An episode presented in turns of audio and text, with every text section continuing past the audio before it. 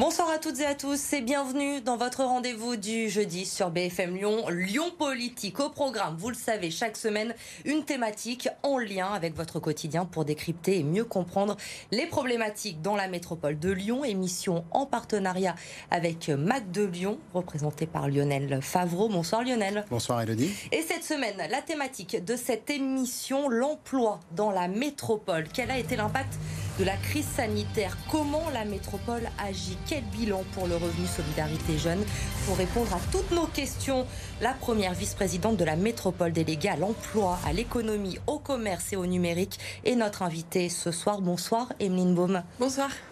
Alors on va débuter cette émission en faisant d'abord un point sur la situation actuellement dans, la métropole. Ça fait presque deux ans maintenant que la crise a chamboulé toutes nos habitudes, notre économie a dû s'adapter également. Quel a été l'impact de cette crise sanitaire sur l'emploi dans la métropole lyonnaise? Alors, je peux vous répondre en deux temps. Premier temps, je pense que tout le monde l'a en tête. L'économie a été extrêmement accompagnée par les fonds publics du coup, on a vu très peu de commerces fermés, de restaurants fermés, de cafés fermés ou d'entreprises en faillite. Voilà.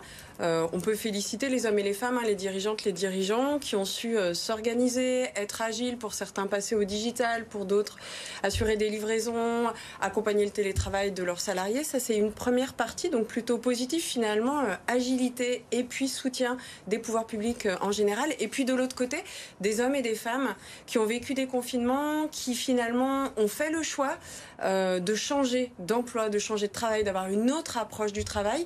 Des hommes et des femmes qui ont subi aussi avec euh, une montée en puissance de la précarité, en particulier des jeunes. C'est pour ça qu'on va parler entre autres du RSJ. Et puis le constat là d'aujourd'hui tout de suite, finalement euh, énormément d'offres d'emploi qui ne trouvent pas preneur, avec une forte tension en particulier dans le bâtiment et l'industrie. Justement, si on devait faire une photographie en ce moment dans la métropole, combien y a-t-il de chômeurs? Est-ce qu'il y en a plus ou moins qu'avant cette crise? Les secteurs les plus en difficulté aujourd'hui? Alors en ce moment, on est à 7,8% de chômage, donc je suis pas sûre que ça parle à tout le monde. Le point de repère, il est plutôt national. On est comme, comme à l'accoutumée, on est sur un territoire dynamique avec énormément de TPE, PME, une diversité d'organisation d'entreprise, c'est ça qui fait la force du territoire. On n'est pas mono-industrie, mono-service et différentes tailles. Euh, du coup, on a un petit peu moins de chômage qu'à l'échelle nationale.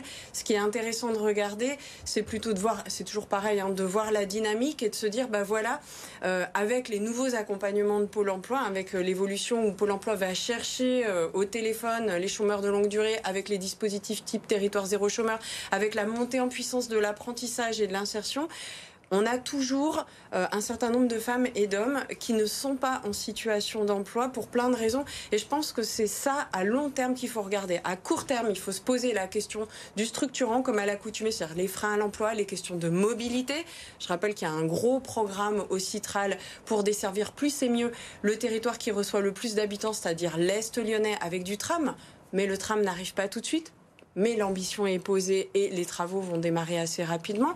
Il y a le sujet aussi de la formation, de l'accompagnement dans la reprise du travail. Et là, l'État a mobilisé euh, l'apprentissage, l'alternance, et puis a trouvé les collectivités. Encore ce matin, on en parlait avec Cécile Dindar sur l'insertion.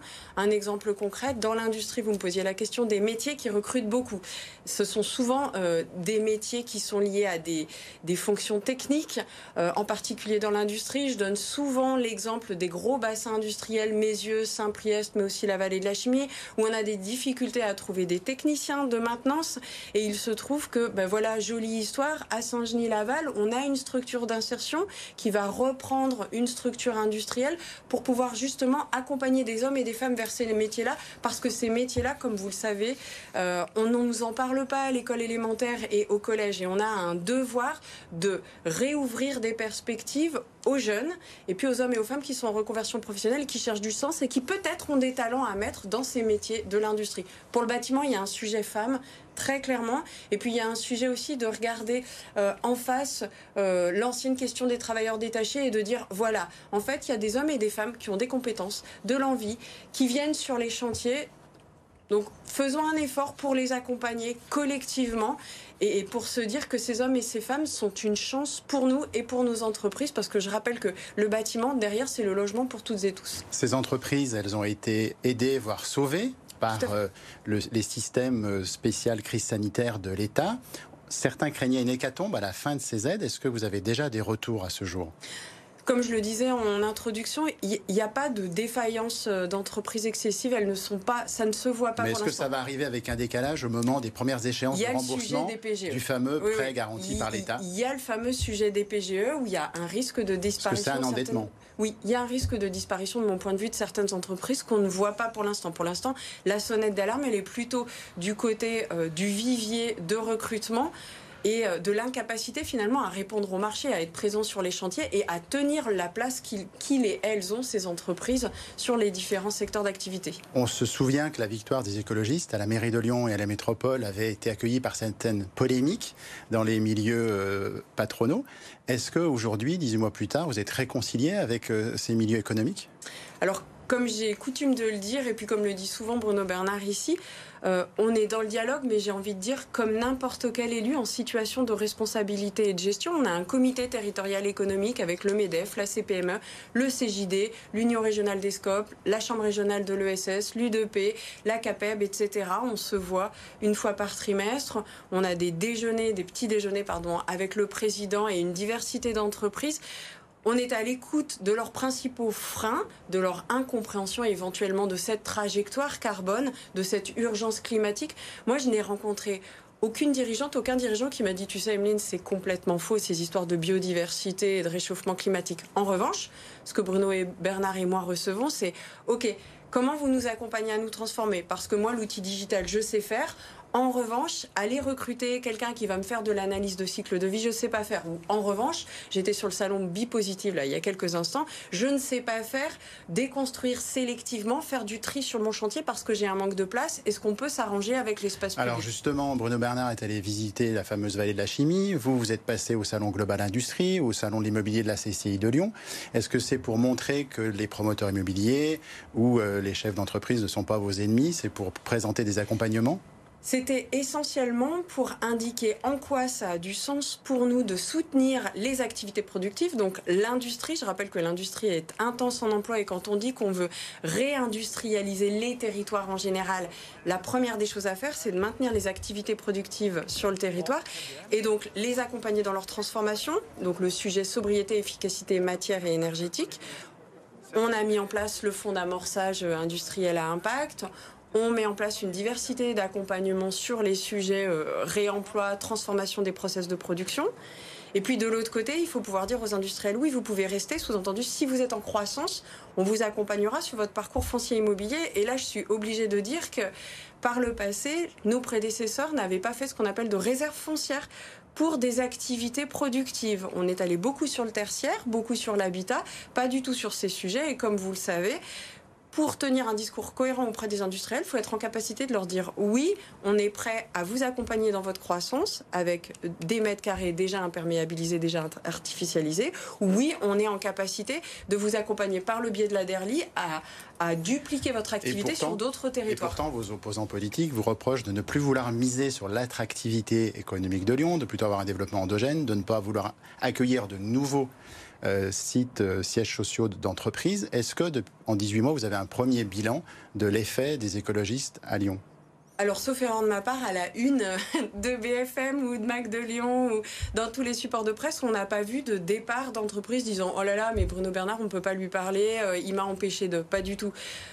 sur la question de l'attractivité, le sujet qu'on a collectivement à gérer tous, c'est ce sujet de l'urgence climatique et de l'urgence sociale on a fait le choix de dire pour nous, l'attractivité, c'est d'être en capacité de garder les activités productives ici et de garantir un cadre de vie serein et certain aux habitantes et aux habitants. Ça veut dire euh, des logements de qualité, euh, des espaces publics de qualité. Donc ça, ça veut dire accompagner la filière bâtiment et la filière TP sur ces sujets. Mais en termes de chiffres, euh, bon, il y a la période Covid qui perturbe beaucoup de choses. Est-ce que vous avez déjà un bilan Il y a pas de Alors, en termes de chiffres, on n'a pas de départ et en termes de qu'il y a autant d'arrivées. En termes de chiffres, ce qu'on a, c'est que l'arrivée, en tout cas, les transactions sur les mètres carrés industriels augmentent alors même que par le passé, la logique, c'était le tertiaire. Et c'était ce qu'on voulait. Le message qu'on voulait faire passer, c'est oui au productif, on a besoin d'être dans le faire, on veut participer. Mais selon les professionnels de l'immobilier, c'est plutôt dû au fait que de grands groupes euh, reportent leur projet d'agrandissement, ces histoires de mètres carrés, et que des petites entreprises maintiennent au contraire leurs besoins de locaux d'activité. Il y a aussi les évolutions du travail, c'est-à-dire que tout le sujet du tertiaire se joue autrement. Voilà, maintenant, les investisseurs et puis même euh, les, les, grands comptes se posent la question de la valorisation voilà, de leurs mètres carrés. L'une des problématiques en ce moment, vous l'avez évoqué euh, tout à l'heure, hein, concernant l'emploi, c'est également la pénurie de main-d'œuvre. De nombreux secteurs n'arrivent pas à recruter aujourd'hui. Comment la métropole compte ou peut les aider? Comment aujourd'hui favoriser la création de l'emploi dans la métropole lyonnaise? Alors il y a une réponse en deux temps. Le premier temps, c'est le très court terme, c'est quand même valoriser les filières d'activité économique qui ne sont pas inscrites dans notre inconscient collectif comme très positives, comme bah, tous les métiers industriels, tous les métiers autour du bâtiment. Voilà, on a un objet super qui arrive, un événementiel super euh, qui arrive, qui est World Skills. On va en euh, parler tout à l'heure. Et puis en 2024. Voilà, mais tous les moments et puis tous les supports d'information et de communication sont à utiliser pour rappeler que ça a une utilité. Je pense qu'il faut insister sur l'utilité de certains métiers, ce que ça produit, ce que ça fait. Voilà donc ça, c'est le très court terme. Il y a une autre brique dans le court terme, c'est mobiliser à fond tous les dispositifs d'insertion professionnelle pour amener des femmes et des hommes d'un métier à un autre, des gens qui n'avaient pas envisagé d'aller vers certains métiers et qui, par le biais d'un parcours d'insertion, donc pendant deux ans, peuvent expérimenter différents métiers. C'est ce que fait aussi Territoire Zéro Chômeur de longue durée, qui permet à des hommes et des femmes extrêmement éloignés du travail, de, différents types de métiers, de s'essayer à la couture, à la réparation vélo, aux livraisons, etc. Je rappelle que la transition écologique, c'est extrêmement intense en emploi puisque on raccourcit finalement les chaînes donc on a on a besoin de réparer on a besoin de réemployer on a besoin de faire de la logistique inverse et tout ça finalement ça répond à une capacité de faire. Là, tout de suite, maintenant, il n'y a pas besoin de mettre énormément de briques de formation. Après, il y a un deuxième temps qui est ce sujet de euh, une nouvelle approche du travail et de se dire, bah voilà, ouvrons grand les vannes de l'entrepreneuriat parce que il vous, vous aura sauté aux yeux quand même que post-Covid, beaucoup d'hommes et de femmes ont moins envie d'être salariés, plus envie d'être autonomes. Et donc, ce qu'on peut remarquer en termes de chiffres, c'est qu'on reste un territoire où il y a une forte création d'entreprises.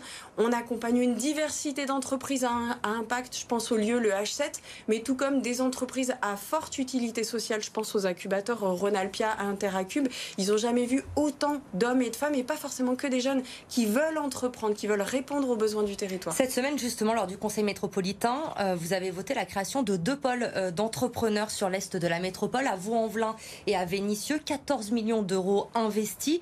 Quels sont les objectifs en termes d'emploi? Combien d'entreprises vont être installées là-bas?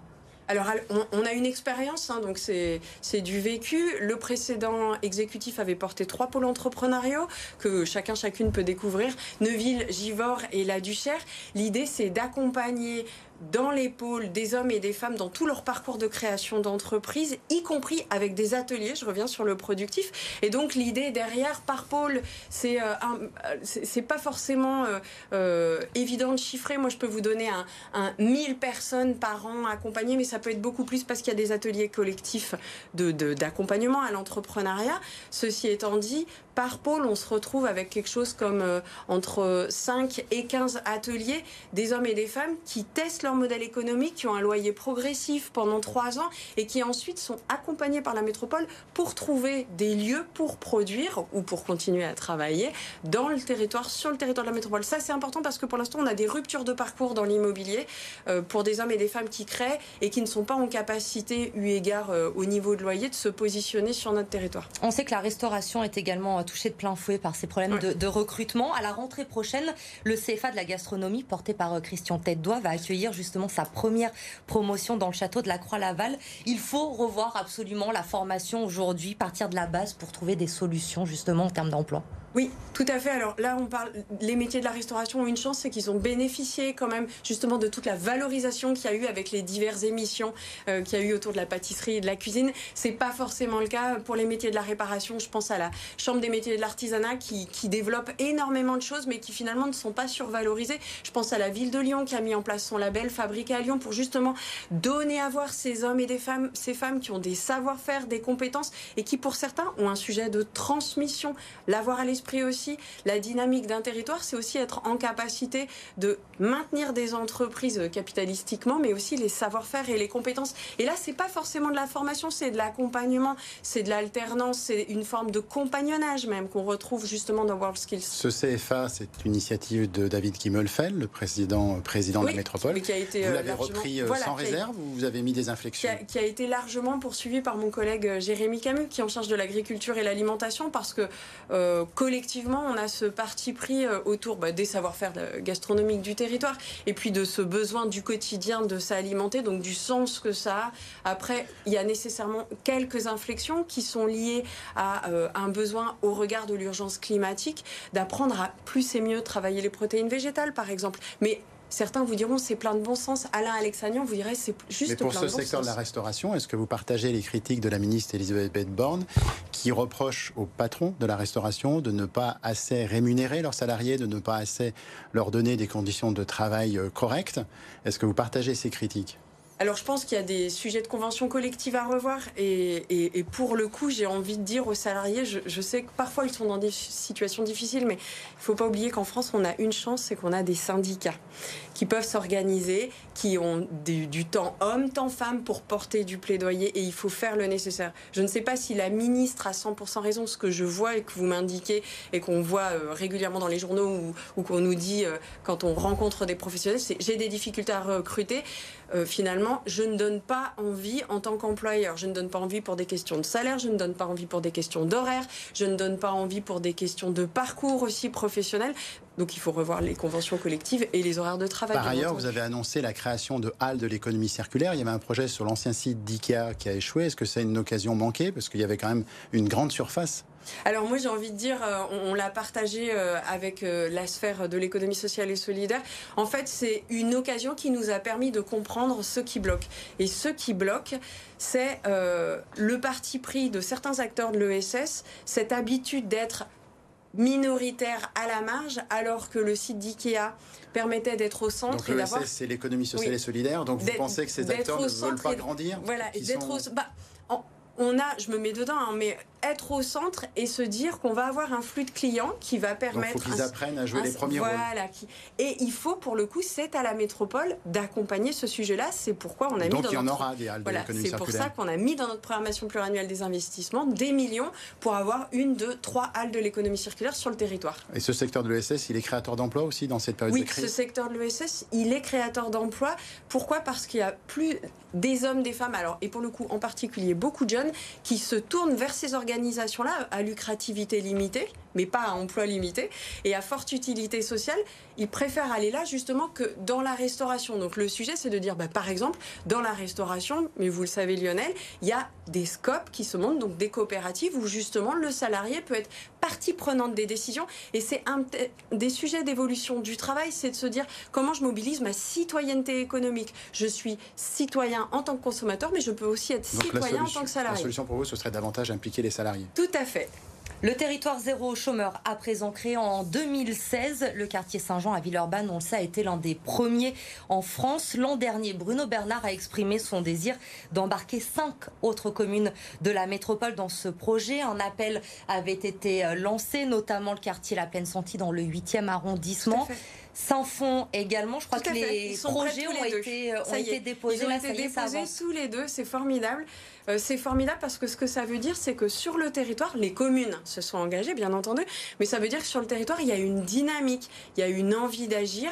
Avec, euh, vous savez, territoire zéro chômeur, c'est pas juste l'envie de Bruno Bernard ou des adjoints à l'économie ou des maires, c'est vraiment euh, une dynamique d'habitantes et d'habitants qui identifient des besoins non couverts avec une structuration associative. C'est quand même conséquents à porter. Donc je suis très contente que Saint-Fond et Lyon 8e aient déposé leur candidature et sans doute que d'autres vont arriver dans les semaines et mois à venir. Alors justement, euh, créateur d'emplois, évidemment, à Saint-Jean, plus de 80 emplois ont été créés avec l'entreprise Émergent grâce à ce dispositif, un bilan positif pour euh, les chômeurs qui retrouvent un emploi. Écoutez justement Olivier Bouba-Olga, c'est le président du comité d'évaluation de ces territoires zéro chômeur sur leur vie professionnelle, l'impact est évidemment positif, mais pas que. On a aussi un impact très positif sur leur vie euh, hors travail, sur leur vie personnelle. Parmi les derniers résultats qu'on a obtenus, notamment le fait que ces personnes ont un sentiment de bien-être euh, supérieur à celui des personnes euh, dans la même situation, mais qui n'ont pas bénéficié de l'expérimentation. Et puis aussi un impact positif en matière de santé. Euh, ce sont des personnes qui renoncent moins aux soins, qui prennent plus soin d'eux. Et donc là aussi, c'est un effet indirect, mais important, euh, du retour à l'emploi. On a entendu un bilan positif. Pourtant, un syndicat, vous en parliez tout à l'heure du poids des syndicats, la CGT, est plutôt opposé à ces territoires zéro chômeur au motif que l'idée de réaffecter les aides qu'auraient euh, qu'auraient perçu ces chômeurs pour euh, les employés dans, ces territoires géro-chômeurs, ce serait casser le droit du travail. Est-ce que vous comprenez ces critiques? Alors, une rectification, c'est c'est pas une position nationale hein, de la CGT, c'est une position locale euh, au regard de ce qui a pu se passer sur, et, sur et avec émergent. Moi, j'ai envie de dire un peu comme l'a dit la personne qui intervenait juste avant. En fait, il faut regarder le bilan, ce que ça a fait, ce que ça a transformé chez les hommes et les femmes. Ça veut dire qu'ils vous suivent dans les deux nouveaux projets? Au jour d'aujourd'hui, en tout cas pour Lyon 8e et Saint-Fond, on n'a pas eu une alerte de la CGT. En revanche, je tiens à le dire, on a eu une alerte de collègues élus, conseillères, conseillers métropolitains, métropolitaines, pour qu'on s'explique collectivement sur la finalité, en fait, euh, de Territoire Zéro Chômeur. Qu'est-ce qu'on souhaite? Est-ce qu'on veut créer de la concurrence à des organisations de l'économie sociale et solidaire? La réponse est non. Est-ce qu'on veut euh, transformer, effectivement, réutiliser des aides autrement? La réponse est non. Ce qu'on veut, c'est mettre en mouvement objectivement des hommes et des femmes qui, au jour d'aujourd'hui, n'ont pas pu être accompagnés par d'autres dispositifs publics. C'est juste ça. Territoire zéro chômeur, c'est l'opportunité pour des femmes et des hommes de se mettre en chemin vers le travail avant même d'aller dans des parcours d'insertion sociale et professionnelle. Parce qu'il existe une logique d'insertion sociale et professionnelle, donc ce qu'on appelle l'IAE, qui existe depuis très longtemps, qui a été largement renforcée par l'État. Mais avant, en fait, en préfiguration de ces parcours-là, il faut être en capacité de prendre soin de soi. Il l'a pas dit euh, tout à l'heure, mais euh, on s'est rendu compte qu'une personne sur quatre, sauf erreur de ma part à Villeurbanne, n'avait avait besoin en fait de porter des lunettes et juste le fait d'aller sur ce lieu à émergent, de discuter avec les gens, de, s'essayer à la couture, se sont rendus compte qu'effectivement ça vaut le coup que j'aille consulter. Oui, j'ai de la valeur, je peux aller consulter. Après, la CGT a, joué son rôle de vigilance, mes collègues conseillères et conseillers métropolitains et métropolitaines ont joué leur rôle de vigilance et c'est ça la démocratie et c'est important. Les jeunes et l'emploi à présent, vous l'évoquiez tout à l'heure, les World Skills, ce sera en 2024 à Lyon, Olympiade des métiers, on le rappelle, qui regroupe 1600 jeunes de moins de 23 ans venus de 85 pays, une soixantaine de métiers représentés dans le bâtiment, l'industrie, euh, le numérique, la gastronomie et bien d'autres encore. Vous avez lancé à la métropole un comité local. C'est une manière pour vous, ces World Skills, de revaloriser ces filières auprès des jeunes. Il y aura les finales d'ailleurs le mois prochain à Eurexpo au mois de janvier. Vous avez envie comme ça de de, créer de, nouvelles vocations grâce à cet événement World Skills a le mérite de mettre en lumière des jeunes euh, qui ont des savoir-faire euh, manuels. C'est ça l'essentiel. Et avoir un événement comme ça pouvoir amener du coup des familles, des parents et d'autres jeunes pour qu'ils voient et qu'ils ne le lisent pas, mais qu'ils le voient, qu'ils le sentent, qu'ils sentent l'émotion des jeunes euh, qui vivent ces Olympiades, pour qui ça compte d'être premier, deuxième, d'avoir une médaille d'or, une médaille d'argent. Je pense que c'est important. J'ajoute que dans World Skills, il y a les métiers des services qui sont des métiers extrêmement en tension, extrêmement mal rémunérés au regard de la forte utilité sociale et que c'est important aussi de montrer, euh, en l'occurrence, moi j'ai vu une championne, une de ces championnes expliquer combien elle se prépare physiquement, combien ça lui a apporté d'être dans l'équipe de France du coup de ces métiers-là. Les jeunes, toujours avec une mesure importante mise en place par la métropole, c'est le revenu solidarité jeune. Une première en France, plus de 500 jeunes en ont bénéficié euh, depuis le mois de juin, entre 300 et 400 euros d'allocation perçue par mois. Le but, c'est d'aider à un retour vers la formation, vers l'emploi. Quel bilan tirez-vous quelques mois après la mise en place de ce RSJ alors au jour d'aujourd'hui, et Bruno Bernard et Séverine Emin, c'est ma collègue Séverine Emin qui porte ce dispositif, en font un bilan positif, au sens où on se rend bien compte que les, hommes et les femmes accompagnés par des associations qui sont venues chercher ce RSJ sont, sont des hommes et des femmes pour qui, s'il n'y avait pas eu cette aide de 300 ou 400 euros, en fait, seraient descendus dans la chaîne de la précarité et auraient eu toutes les difficultés du monde de retrouver un logement et donc un logement derrière une formation, de la confiance en soi, etc. Ce RSJ, il était affiché comme ça, c'est un sujet de, dignité, de permettre à un jeune de se dire oui, j'ai de la valeur. C'est une forme de régulation hein, portée par la métropole de Lyon. Et ce qu'on a souhaité, ce que Bruno Bernard a expliqué à plusieurs reprises au, Premier ministre, si ce n'est au Président de la République, c'est mais faites de même à l'échelle nationale. Les pouvoirs publics sont là pour réguler les inégalités que le capitalisme crée. Hein. C'est pas plus compliqué que ça. Et pour l'instant, dans les 500 dossiers, eh ben, on rencontre des jeunes qui effectivement ont retrouvé un logement, des jeunes qui créent leur entreprise, des jeunes qui retournent vers la formation ensuite en étant fiers, en ayant le sentiment d'exister en tant que citoyenne et en tant que citoyen. Un mot sur la présidentielle de 2022. Les sondages ont annoncé un duel Macron-Zemmour, Macron-Le Pen, Macron-Pécresse aujourd'hui, pas un duel Macron-Jadot. Est-ce qu'il devrait se soumettre à une primaire pour désigner un seul candidat de la gauche et des écologistes? Alors moi, je vais vous répondre. Est-ce qu'on doit se soumettre en fait euh, à une espèce de, musique qui tourne un peu partout sur, pour être très direct, hein, la question des étrangers, la question de la sécurité, alors même qu'on sort de la COP 26, c'était il n'y a pas si longtemps, alors même qu'il n'y a pas si longtemps, il y avait des marches pour le climat. Donc au-delà des personnes, en fait, le sujet, c'est quand même notre capacité à rester en vie sur notre planète. Après, on peut se dire que c'est pas grave, la planète va continuer à vivre. Nous, les hommes et les femmes, nous ne serons plus là. Ensuite, il y a le sujet des personnes. Les écologistes peuvent exister à la présidentielle, qui est pour le moment un qui leur résiste. Pour l'instant, les écologistes, ils doivent porter du plaidoyer de toute urgence, avec Yannick Jadot, avec Sandrine Rousseau, avec tous les hommes et toutes les femmes qui portent des solutions et qui sont aussi en capacité de faire bouger les lignes ailleurs. Merci Emeline Baum d'avoir été notre invitée ce soir dans Lyon Politique. Merci Lionel, on se retrouve le 6 janvier Passez de bonnes fêtes de fin d'année. Le 6 janvier, notre invité, ce sera Grégory Doucet, le maire de Lyon. On parlera évidemment des objectifs, des projets pour l'année 2022, euh, euh, bien sûr. Merci d'avoir suivi ce Lyon politique. L'info se poursuit sur BFM Lyon. Passez une très bonne soirée.